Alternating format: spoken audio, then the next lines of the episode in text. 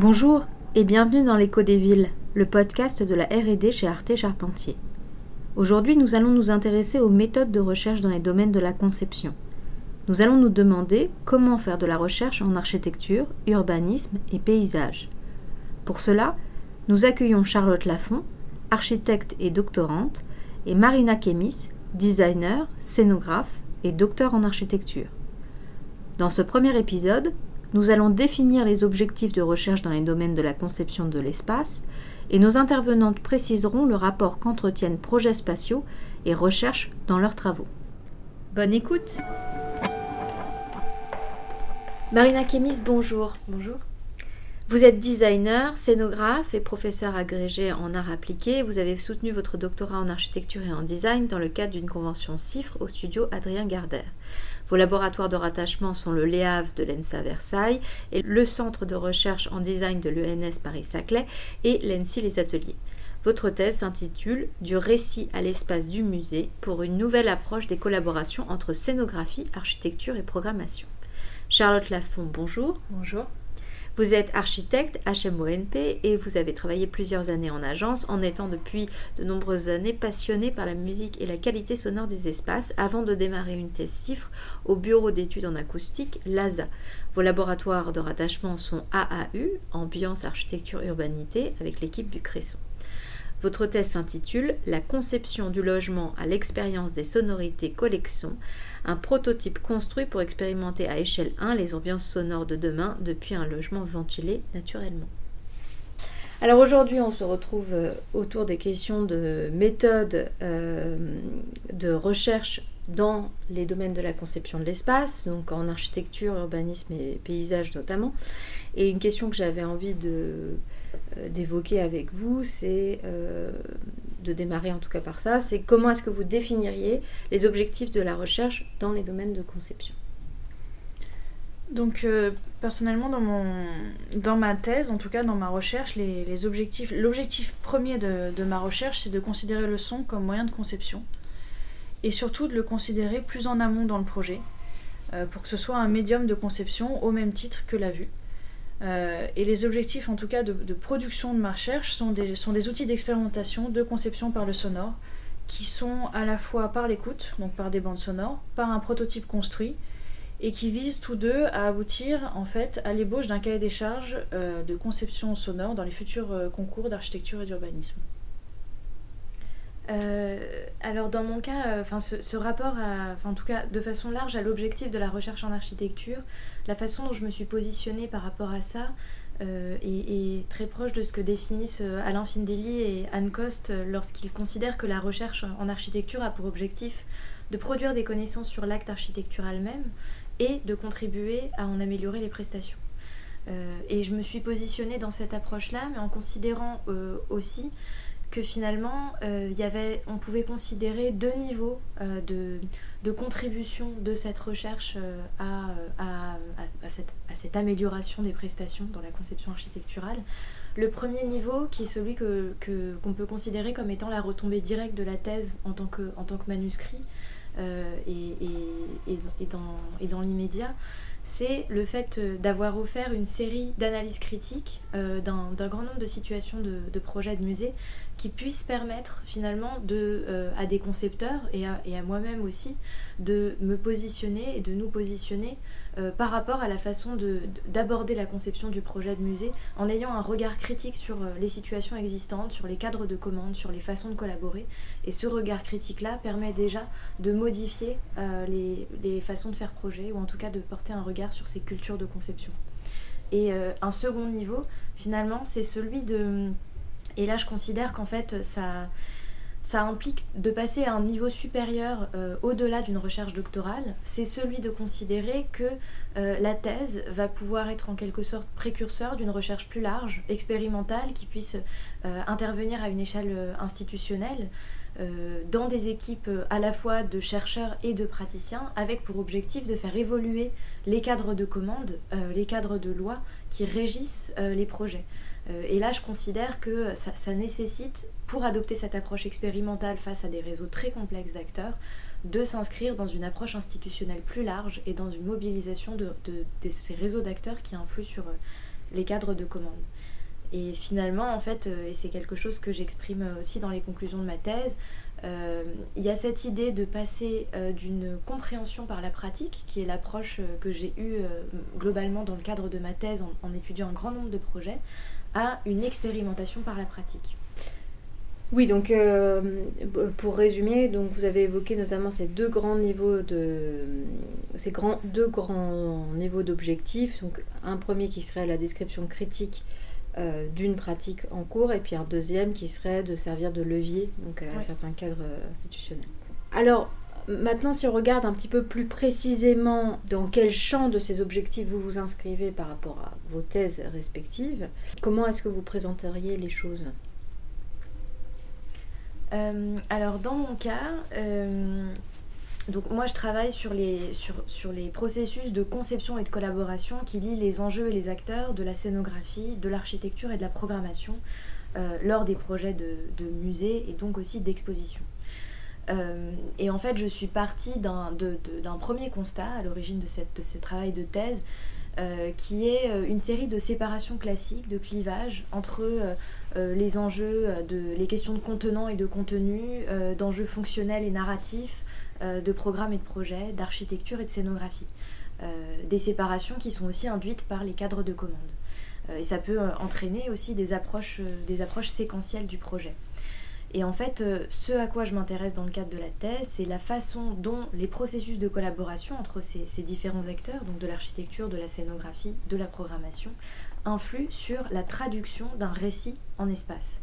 Euh, et en fait, j'ai considéré, euh, c'est le titre de ma thèse, que cette opération de traduction, ce passage d'un récit à l'espace, euh, c'est un aspect du projet, c'est une forme de zone d'ombre qui a encore été assez peu éclairée par les recherches existantes et qui correspond finalement à la rencontre du champ des études muséales et de celui de la conception architecturale.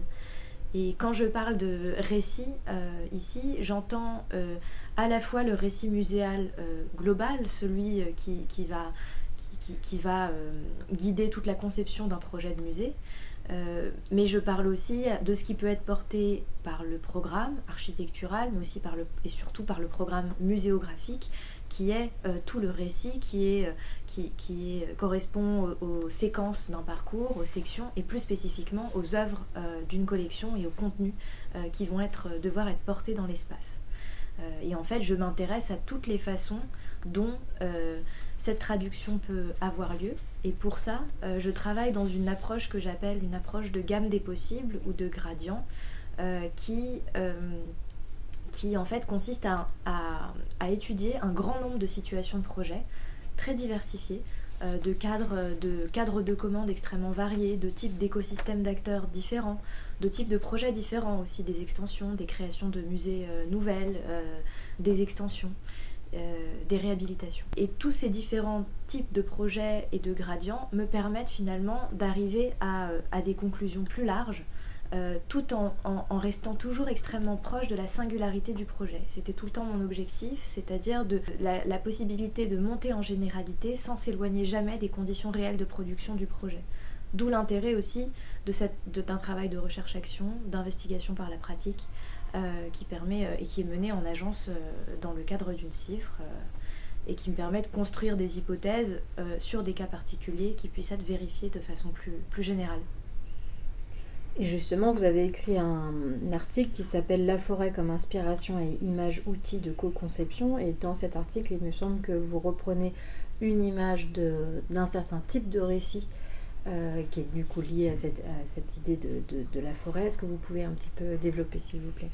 Oui, alors dans ce cadre de ce projet-là, euh, donc ça fait partie des, ça fait partie euh, donc ce projet-là, c'est le pavillon de la Suède à l'exposition universelle de 2020 à Dubaï, et c'est un projet qu'on a mené en équipe donc dès la, dès l'étape du concours, donc avec le studio Adrien Gerder qui est l'agence où, je travaille, l'agence euh, Alessandro Ripellino Architecte, d'architectes, et euh, les architectes Luigi Pardo Architetti. Euh, et en fait, on avait des, types de compétences extrêmement complémentaires. Et dans le cadre de ce projet et de cette étude, donc c'est un projet sur lequel je suis intervenue en tant que chef de projet, tout en en faisant une des études de cas pratique de ma thèse, Et en fait, ici, on avait un travail de construction assez horizontal du projet, donc quelque chose qu'on peut appeler un travail de co-conception. Mais c'est un terme que je n'ai pas, que je n'utilise pas systématiquement, en considérant qu'en fait, il y a une, grande variété possible de formes de collaboration. En l'occurrence ici, euh, cette émergence de l'image de la forêt, qui est euh, l'image qui a guidé euh, tout notre processus de conception, a émergé assez tôt des discussions entre les différents acteurs de, de, notre équipe lors du concours. Et finalement, c'est un récit, une forme de ce que j'appelle une image-outil de co-conception, qui nous a permis non seulement de guider la conception d'une forme architecturale emblématique de la Suède spatialement et de façon assez évidente, mais aussi de guider la, conception euh, de l'approche curatoriale, de direction artistique du projet, en guidant aussi la façon dont on allait structurer l'exposition, le parcours, euh, la façon de véhiculer des messages par l'architecture, par les dispositifs euh, scénographiques. et finalement, j'ai étudié la façon dont cette idée, cette intention d'origine a été présente comme une métaphore filée tout au long du projet, euh, pour, euh, pour euh, finalement permettre d'agréger le réseau d'acteurs avec toutes, ces, toutes les complexités que ça implique à différents moments du processus. Oui, et d'observer du coup, il me semble, comment chacun de ces acteurs réinterprétait cette notion de forêt en fonction de, du, différent, du bagage qu'il a, mais aussi des intentions euh, par rapport au projet euh, final. C'est ça, c'était aussi de voir euh, comment finalement d'un point de vue architectural, on en est arrivé à se dire que ben, les espaces de conférence allaient être des cabanes dans les arbres, et c'est pas forcément quelque chose qui a émergé dès le début, mais en fait on s'est dit, ben, ça va dans le sens de cette, de cette image de la forêt. Et finalement, cette métaphore-là, cette idée de départ, elle est aussi devenue un moyen de prise de décision de façon collective et collaborative. C'est-à-dire que du fait qu'on avait construit une image cohérente à l'origine, euh, on en arrive à pouvoir faire des arbitrages en équipe euh, en fonction d'une image commune à laquelle on, a tous adhéré dès le mmh. départ. Mmh. Euh, et, ça permet progressivement de faire des choix. Sans que forcément ces choix soient toujours une ligne droite évidente. Et c'est ça aussi qui m'intéresse dans cette thèse, c'est de voir comment des trajectoires complexes peuvent parfois aboutir à certaines impasses, à certaines reprises, à la façon dont l'idée d'un acteur est reprise par un autre, influencée, prend une autre trajectoire. Euh, et voilà, et ça c'est un des exemples de, de, plein de situations différentes que j'étudie. Ici on est dans une situation où finalement les idées de projet, l'idée du projet architectural et scénographique est combinée dès le départ. Et finalement, en, en, résultat final, on a, on a un projet qui, où l'architecture fait scénographie, la scénographie fait architecture. Mais cette, ce principe d'idées combinées n'est pas la seule. Et dans le cadre de la thèse, j'étudie par exemple des situations d'idées séparées, c'est-à-dire où l'architecture et la scénographie prennent des pistes différentes, mhm. parfois aboutissant à des situations euh, assez problématiques du point de vue de la capacité de l'espace à accueillir un récit muséographique. Et d'autres fois où on a des situations où les idées vont plutôt être reprises d'un acteur à un autre sans forcément qu'il y ait une, une logique de co-conception euh, systématique pendant le projet. Mmh. Et ces idées, euh, ce principe d'idées reprises est extrêmement intéressant quand, par exemple, les, architectes font émerger euh, une première idée, par exemple sur le musée Unterlinden conçu par Herzog et de mmh. et qu'ensuite, finalement, cette première idée architecturale à Unterlinden, c'était une idée profondément urbaine à l'origine urbaine, architecturale et puis muséographique finalement. Enfin, ça, ça, a fait découler toute la logique du projet. Et en fait, ensuite, l'agence Herzog et de Meuron, en collaboration avec euh, Jean-François Chevrier et Elia Pijolet, historien de l'art et conseiller en, muséographie, euh, ont finalement travaillé à ce que la, la, la claire complexité euh, de, de l'idée architecturale trouve écho dans le parcours muséographique qui allait ensuite être travaillé aussi avec la conservatrice.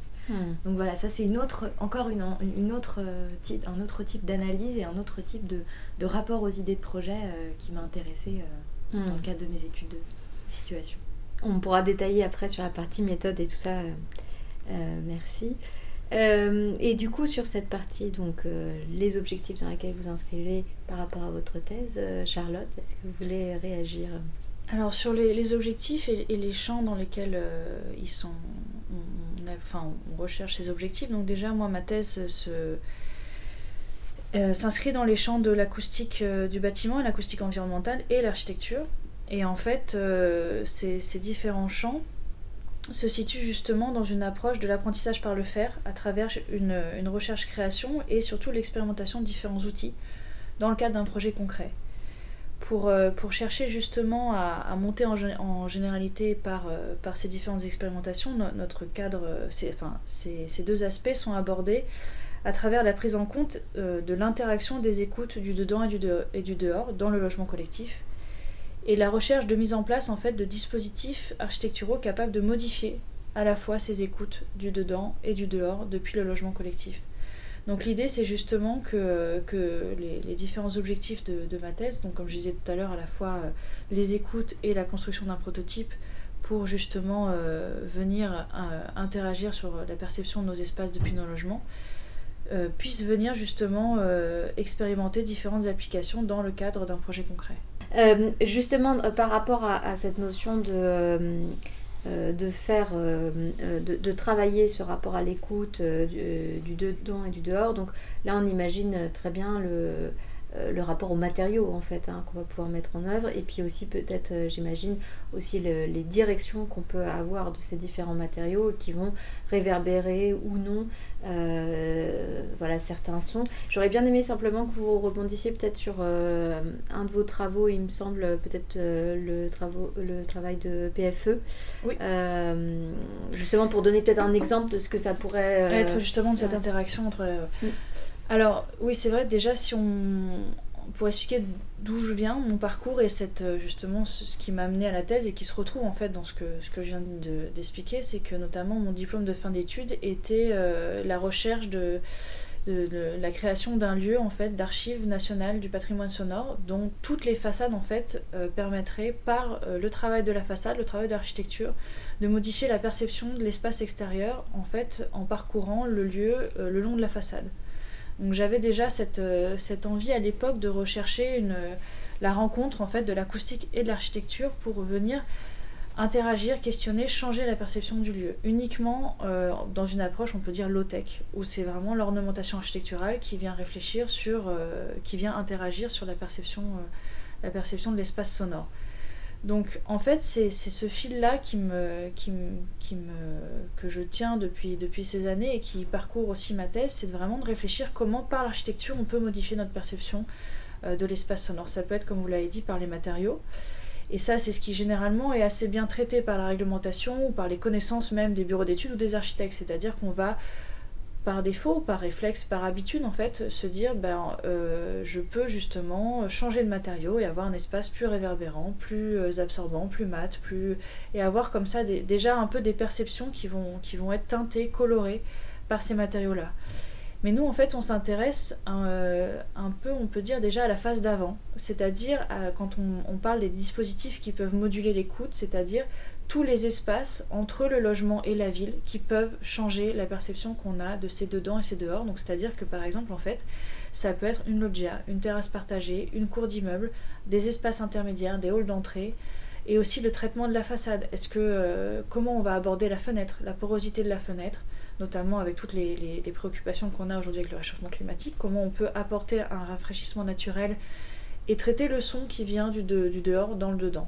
Et en fait, tous ces dispositifs-là sont justement des... Là, on est vraiment dans la réflexion architecturale avant même, de réfléchir aux matériaux, euh, ne serait-ce que déjà aborder la volumétrie, euh, d'aborder le dessin en coupe, le dessin de la façade dans l'épaisseur de la façade, euh, et de réfléchir comment on peut amener des dispositifs qui vont peut-être permettre aussi à l'habitant de moduler son ambiance du logement, sa perception de la ville, euh, et que ça vienne justement être un, outil de, modulation de son espace intérieur et de son confort sonore et de son vécu sonore en fait depuis le logement. Mais ça se pense, ça se pense aussi à l'inverse, c'est-à-dire comment depuis les espaces extérieurs partagés, notamment la cour d'immeuble euh, ou le cœur d'un îlot aussi, euh, comment on peut percevoir justement les sonorités domestiques. Donc là, les sons du dedans qui vont être perçus dehors. Et donc c'est tous ces dispositifs-là qui nous intéressent euh, donc encore une fois, ça peut être les espaces intérieurs, les espaces extérieurs privatifs, partagés, qui viennent en fait être à l'interaction entre euh, l'échelle domestique et l'échelle de la ville et qui peuvent et qui conditionnent énormément en fait le, confort quotidien des logements collectifs. Hmm. On va rentrer un peu dans le détail de comment vous faites ça euh, juste après. mais là, je voulais simplement rebondir sur le rapport que vous avez entre la recherche et le projet euh, dans, vos différentes, euh, dans vos différentes thèses.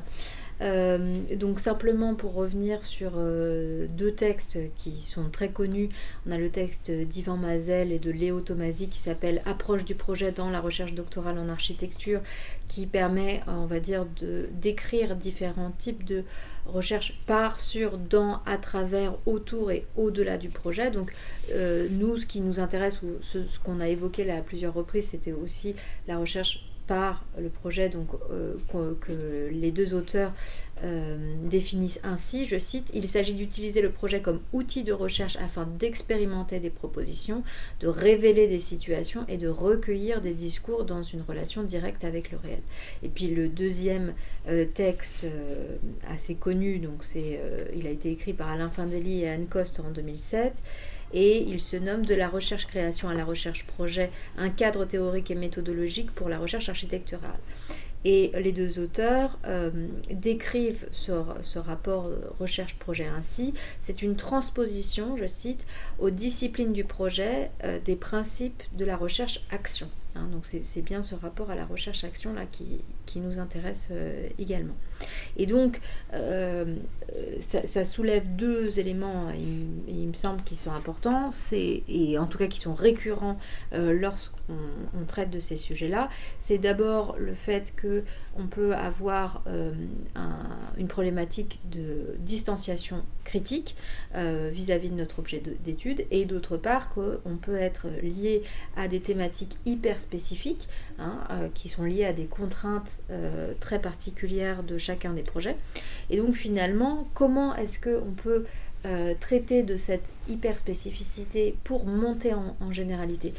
Du coup, ce qui, ce qui m'intéresserait par rapport à ça, c'est quel est votre rapport de distance que vous avez par rapport euh, au projet et comment vous traitez la question de l'hyper spécifique de chacun des projets pour monter en généralité dans le cadre d'une recherche? Alors dans mon cas, il y a deux rapports au projet qu'on peut évoquer. Il y a déjà euh, le rapport euh, à un projet spécifique qui est mon cadre d'application de, mes différentes hypothèses. Donc c'est le projet du macro-lobé dans la ZAC gratte centre-ville à Villeurbanne. Donc en fait, ce, ce, rapport au projet, c'est plutôt le rapport d'un suivi de projet en continu tout au long de ma recherche. Parce qu'en fait, ce projet-là, euh, me permet de mettre en application de manière spécifique les hypothèses, les généralités que je vais faire dans cette, euh, toujours cet objectif d'anticiper les ambiances de demain. Donc ça, c'est un rapport à un projet concret et en continu. Et l'autre rapport au projet que, j'ai et qui est spécifique à ma recherche est euh, plutôt l'expérimentation, le prototype. Donc là, on est plutôt dans un rapport au projet en parallèle est beaucoup plus distancié, puisqu'il est vraiment très spécifique. Le, la construction d'un prototype, la conception du prototype, a vraiment une temporalité propre euh, qui, qui, nous a permis en fait d'expérimenter des choses en parallèle de notre, de notre projet d'étude, mais qui va aussi le servir dans, dans différentes, euh, dans différentes réflexions. Il faut savoir que ce, ce, prototype à la base en fait est parti d'une étude d'une étude détaillé et exhaustif de tous les dispositifs. Tout à l'heure, je parlais des dispositifs justement qui sont à l'interaction entre les perceptions du dedans et du dehors. Donc, je suis partie d'un inventaire détaillé du projet du macro-lobé comme, euh, comme hypothèse justement de, de, conception de mon prototype, puisque l'idée c'est de construire un prototype échelle 1 qui permettrait d'imbriquer ces différents dispositifs du macro-lobé. Euh, donc, à savoir euh, des loggias, des terrasses partagées, des toitures partagées, des cœurs d'îlots et de venir imbriquer ces différents volumes architecturaux pour après diffuser nos, ambiances sonores, nos bandes sonores qui viennent justement faire euh, des, hypothèses plus généralistes sur l'évolution des ambiances sonores de demain dans une ville dense décarbonée. Donc le prototype, la démarche première du prototype, c'était justement de pouvoir euh, tester plein de dispositifs en parallèle du projet, se nourrir du projet architectural, mais construire notre propre démarche pour, euh, pour proposer en fait euh, cette expérimentation à la maîtrise d'œuvre, la maîtrise d'ouvrage. Mais au final, on a fait un prototype plus petit, parce que comme je disais, un prototype a aussi une temporalité propre qui nécessite parfois d'être euh, réduite pour pouvoir se faire. Et donc on a abouti à une démarche beaucoup plus minimaliste avec la, proposition, la, la construction d'un prototype d'ouvrant de ventilation naturelle acoustique. Donc là l'idée justement c'est on rentre dans le très spécifique avec euh, la proposition, en gros, d'une fenêtre, donc d'introduire une porosité de façade, comme je disais tout à l'heure, par rapport justement aux, enjeux de réchauffement climatique, on pourrait introduire de la ventilation naturelle en ayant un traitement acoustique à l'intérieur, et de venir justement, encore une fois, différencier l'écoute entre une fenêtre standard et cette ouvrante ventilation naturelle acoustique. Et donc l'idée, c'est justement, par cette approche très spécifique, de, ce dont on pourra en tirer comme, euh, réflexion acoustique, ambientale et aussi euh, thermique et, de confort, justement des généralités, de monter en généralité sur nos réflexions en fait de comment venir peut-être re-questionner la porosité qu'on a de nos logements par rapport à la ville, que ce soit la question ambientale ou thermique, mais venir justement re-questionner notre, manière de construire euh, par rapport à tous ces enjeux-là et de voir comment on peut répliquer cette démarche-là, ce processus-là de prototype très spécifique encore, euh, sur des, choses beaucoup plus générales et sur d'autres types de projets, par exemple. Et du coup, de quelle manière, euh, justement, euh, par rapport aux, matériaux ou par rapport à la question de, des différents filtres qu'on peut mettre en place, jusque, enfin, on va dire, du, du, plus public au plus privé ou bah, en fait, ça va être. donc là, là le, on peut dire les deux prototypes. Celui qui n'a pas été construit, qui était un prototype justement d'imbrication de, de, dispositifs, ça c'est quelque chose qui pourrait tout à fait être fait pour n'importe quel projet et qui permettrait d'expérimenter en gros tous les espaces extérieurs et le rapport du logement.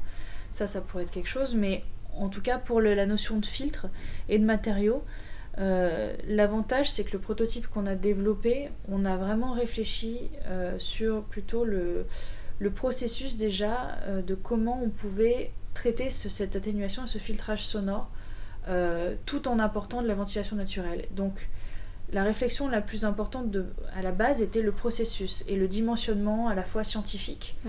euh, et architectural, puisque on voulait, on s'était donné des contraintes justement parce qu'on s'intègre dans une maison du projet, donc dans un bâtiment construit. On s'était donné des contraintes de dimensionnement pour, par exemple, se projeter dans des futurs projets où on ne viendrait pas interrompre les porteurs. Donc on a des contraintes vraiment architecturales et structurelles. Et aussi, on, avait une démarche architecturale en se disant que c'était un élément qui pouvait s'intégrer aux futures façades. Donc ça conditionne aussi, encore une fois, son épaisseur, ses matériaux, sa largeur, son, traitement. Et tout ça aboutit justement à un certain filtrage acoustique qu'on est en train de mesurer et euh, dont on va justement tirer différentes euh, conclusions. Et en fait, l'idée, c'est que on, aimerait retenir de, de cette expérimentation plus un processus qu'un produit fini qui pourrait en fait, l'idée c'est vraiment justement de, pouvoir euh, démontrer par ce prototype que cette démarche peut s'adapter à différents modes constructifs, à de la réhabilitation, à du logement neuf, à du bureau, à différentes façades. Ça peut être un, dispositif complètement intégré à la façade, comme un dispositif plus en épaisseur et venir en fait être vraiment euh, assumé dans la façade et traité par des matériaux spécifiques.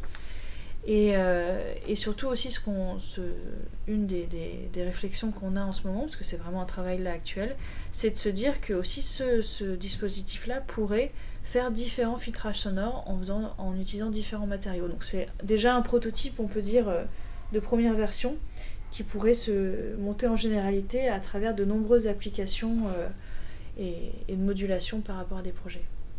Hmm de manière plus générale, vous avez écrit un, article avec votre directeur de thèse, Olivier Balayer, et puis les deux autres doctorants qui font aussi de la recherche par, euh, le prototype, qui ont mis ça en place, en tout cas dans la recherche doctorale, Mathilde Padia et Rémi Junquera. Et euh, euh, il y a une citation que je trouve intéressante, c'est plus sur, la généralité de la recherche en architecture et du rapport au prototype, mais qui dit donc ceci dans votre article. La recherche en architecture, à l'image de son apprentissage et de sa pratique, questionne à chaque instant la finalité de construire, ce à quoi le, prototype peut répondre. Donc Tout à fait, oui. On est dans cette euh, logique-là. Marina, est-ce que vous voulez... Euh, euh, oui, bah, je trouve que... Alors moi j'ai aussi, j'ai aussi eu ce rapport, enfin évidemment à la, à la, nécessité de prendre de la distance et de pouvoir euh, gérer ce rapport entre euh, des situations extrêmement singulières et la capacité à monter en généralité, à confirmer ou non des hypothèses euh, plus générales. et aussi, alors moi je suis, donc je suis pas dans cette approche du prototype. en fait, je me suis intégrée. J'avais déjà commencé à travailler en agence avant de commencer ma, ma thèse de doctorat. Et finalement, l'objectif pour moi en, en m'inscrivant dans le cadre d'une convention CIFRE et en choisissant de travailler en agence au sein d'équipes de projet, c'était vraiment l'accès à la complexité, puisque ce qui m'intéresse, c'est les processus de conception et de collaboration. Mmh. Euh, chose à laquelle, de façon individuelle, euh, je ne pouvais pas avoir accès. Donc finalement, j'interviens euh, sur les différents projets qui constituent ce que j'appelle des cas d'études pratiques à l'agence. J'interviens en tant que chef de projet et je m'inscris dans, dans, différents réseaux d'acteurs sans être dans une logique euh, interventionniste, mais dans l'idée de m'inscrire au plus près ces situations de projet et de les comprendre de la façon la plus précise possible. Ce qui pose aussi la question de finalement amener cette pratique du projet vers son rapport à la recherche et à une recherche universitaire. Et c'est là qu'en fait, euh, est nécessaire de mettre en place euh, différents processus de distanciation et différents processus aussi de captation de cette réalité vécue pour en faire un matériau de, un matériau de recherche et un moyen de produire des connaissances. Euh, dans, mon cas, euh, j'ai finalement fait appel à, différents procédés pour travailler à cette, à cette distance et à aussi une complémentarité de différents types d'études de cas. J'ai globalement deux types d'études euh, complémentaires, même si ça peut se combiner avec quelques autres types, mais je vais parler de deux principales qui sont euh, les investigations par la pratique, qui sont des projets sur lesquels j'ai été impliquée euh, directement euh, et que j'étudie au sein de l'agence où je mène ma, ma CIFRE, le studio Adrien Gardère, et d'autres projets qui sont investigués cette fois à partir d'une campagne d'entretien avec d'autres acteurs qui ont collaboré sur des projets de musée. et là, je me suis appliquée à pouvoir interroger différents acteurs des projets et non pas euh, uniquement l'architecte ou uniquement le directeur de musée, mais finalement de cibler des projets pour lesquels euh, j'interroge euh, à minima aussi bien les architectes, les personnes qui ont travaillé sur la scénographie ou le conseil en muséographie, ça peut varier en termes de statut d'acteur, et les conservateurs ou directeurs de musée. Et donc ça me permet aussi d'avoir cette autre approche d'autres écosystèmes d'acteurs et aussi de sortir du cadre singulier de l'agence qui, qui, voilà, amène une forme de particularisme aussi sur les projets que, j'ai étudiés par la pratique à l'agence, euh, il y a déjà en interne de ça différents niveaux euh, déjà d'éléments qui peuvent être extraits de ma pratique, mais aussi niveau de distanciation. Euh, en fait, en étant impliquée sur ces projets, déjà, j'ai mené un travail régulier de conduite d'un carnet de bord. Et là, finalement, et c'est un peu ce que décrit le, socio-anthropologue Nicolas Nova sur le fait que l'enquête en design peut avoir recours à des méthodes de la recherche en sciences sociales tout en y apportant euh, les particularismes d'une recherche en design. Donc finalement, l'outil du carnet de bord, c'est un outil assez classique euh, en sciences sociales. Là, en l'occurrence, je m'en suis servi aussi pour récolter de la façon la plus fidèle possible toutes les informations sur les collaborations que, que j'ai investiguées et pour finalement aussi échapper à ce que euh, Pierre-Marc de Biasi, qui euh, qui a travaillé sur les études génétiques euh, en littérature et par extension en architecture, appelle les illusions de l'après-coup. Enfin, cette, cette, capacité à finalement déformer la vision qu'on peut avoir du projet ou de la façon dont a émergé une idée, si jamais on, s'en... Le récit qu'on se fait finalement d'une action... Euh, récit qu'on peut, qu'on peut se faire assez rapidement en fait, mm. enfin, si, si, jamais on garde pas trace précisément des choses. Donc j'avais cet outil du, du, carnet de bord pendant la durée de, de, de mon investigation enfin, et de ma pratique tout simplement sur les projets. Euh, cet outil-là, il a ensuite été combiné, a posteriori, une fois que les projets étaient déjà bien avancés, à une autre forme d'analyse par le dessin. Et là, on peut dire que c'est finalement une forme d'outil du designer, même si bien sûr, il est aussi utilisé en, sciences sociales, mais un travail du dessin, pour, euh, et notamment de redessin des plans, pour analyser toutes les évolutions de projet et finalement comment les différents acteurs avaient euh, induit des, impacts sur la forme de ces projets. Euh, par exemple, et si on reprend le cas du pavillon de la Suède, d'essayer de comprendre euh, comment ont pris forme les espaces de conférence, euh, comment on, a, on, a, eu trois choix entre trois hypothèses et puis finalement on en a décidé une en équipe, etc. Et tout ça, je l'ai beaucoup travaillé par le dessin dessin qui était un redessin de plan, puis aussi travail d'analyse un peu plus diagrammatique de comment on répond aux intentions originales. Schématisation, vous êtes passé beaucoup par la schématisation aussi. Euh, beaucoup de travail de schématisation, et donc le dessin ici est aussi devenu un outil de distanciation, un moyen de sortir de la pratique directe du projet, tout en restant dans le travail de dessin qui me permet aussi, le dessin dans toute la thèse, là c'est pour les analyses de projet, mais je m'en suis servi pour plein d'autres, sous plein d'autres formes, et on pourra peut-être en reparler. Euh, mais en l'occurrence, il permet d'échapper à la linéarité qu'impose le texte euh, pour décrire des processus de collaboration qui finalement sont, sont, toujours non linéaires et avancent sur plusieurs Et il permet de synthétiser aussi. Euh. Voilà. Donc il y avait ce travail de dessin. ensuite, il y a aussi eu le travail de relecture du carnet de bord, de réannotation. et finalement, la toute dernière étape de dissociation, c'est l'écriture du manuscrit lui-même et le travail d'analyse critique qui finalement est nourri de toutes ces, de toutes ces étapes préalables de description, euh, analyse, analyse à nouveau par l'écrit, analyse par le dessin, et pour finalement arriver à l'analyse qui figure euh, dans la thèse. Mmh. Euh, et, c'est vrai que et les entretiens par ailleurs ont aussi été ben, un moyen de parce qu'en fait ce que, ce que, ce que j'ai ce que j'ai travaillé c'est que en ayant combiné différents types de matériaux d'enquête donc les analyses par la pratique et les entretiens euh, j'en suis arrivée à finalement pouvoir croiser différents matériaux de nature, enfin je les ai assumés comme des matériaux de nature différente. On capte pas les mêmes informations en parlant à des personnes a posteriori et en étudiant le projet en direct. On n'a pas accès à la même quantité d'archives, on n'a pas accès à euh, la connaissance du projet euh, en direct. Et les deux ont leurs avantages et inconvénients. En étant par la pratique, j'ai mon point de vue de scénographe sur le projet en tant que point de vue individuel. En parlant à d'autres personnes, je peux écouter les points de vue de toutes les personnes différentes du projet. Mais eux, euh, pour eux, c'est plus éloigné dans le temps. Pour moi, je, je, peux connaître euh, le rôle de chaque document dans le projet et leur importance. Donc voilà, à chaque fois, il y a des, il y a des apports différents, mais c'est ces apports-là combinés qui m'ont permis au cours de la recherche, sachant que les entretiens, je les ai commencés à peu près au bout d'un an et demi de, de thèse, mhm. de vérifier en fait euh, progressivement des hypothèses, des récurrences. En fait, c'était vraiment mon objectif, c'est que j'ai cette approche de gamme des possibles mais avec pour objectif euh, d'identifier des récurrences dans ces situations de collaboration et de, vérifier des hypothèses qui étaient globalement euh, trois grandes hypothèses. Euh, d'abord, celle de la singularité du processus de conception du musée, c'est-à-dire de considérer que par rapport à un projet architectural de façon plus large, c'est-à-dire d'autres types de programmes que le musée, finalement, ces programmes euh, muséaux posent des questions de collaboration particulièrement aiguës. Non pas différentes, mais aiguës, du fait que le projet de musée implique plusieurs programmes, c'est-à-dire un programme architectural et un programme muséographique et scientifique. Une sorte d'imbrication. C'est ça. un côté.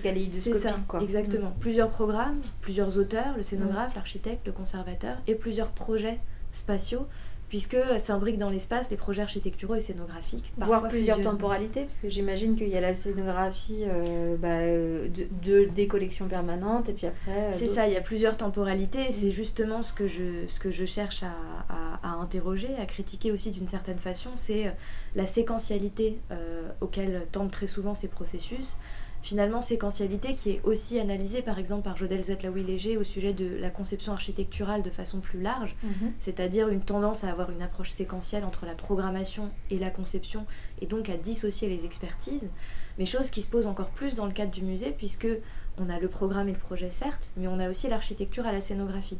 Et le programme lui-même est architectural et muséographique, donc parfois on a un programme, puis un projet, puis un deuxième programme, puis un deuxième projet, mm. avec une tendance, finalement, si les choses ne s'imbriquent pas correctement, à peut-être produire des espaces architecturaux qui ne répondent pas aux attendus muséographiques, non pas par la, par la faute du projet architectural, mais aussi par la faute du processus en fait dans lequel ça s'est inscrit, mm, mm. du cadre de commande qui n'a pas permis la mise en présence des acteurs.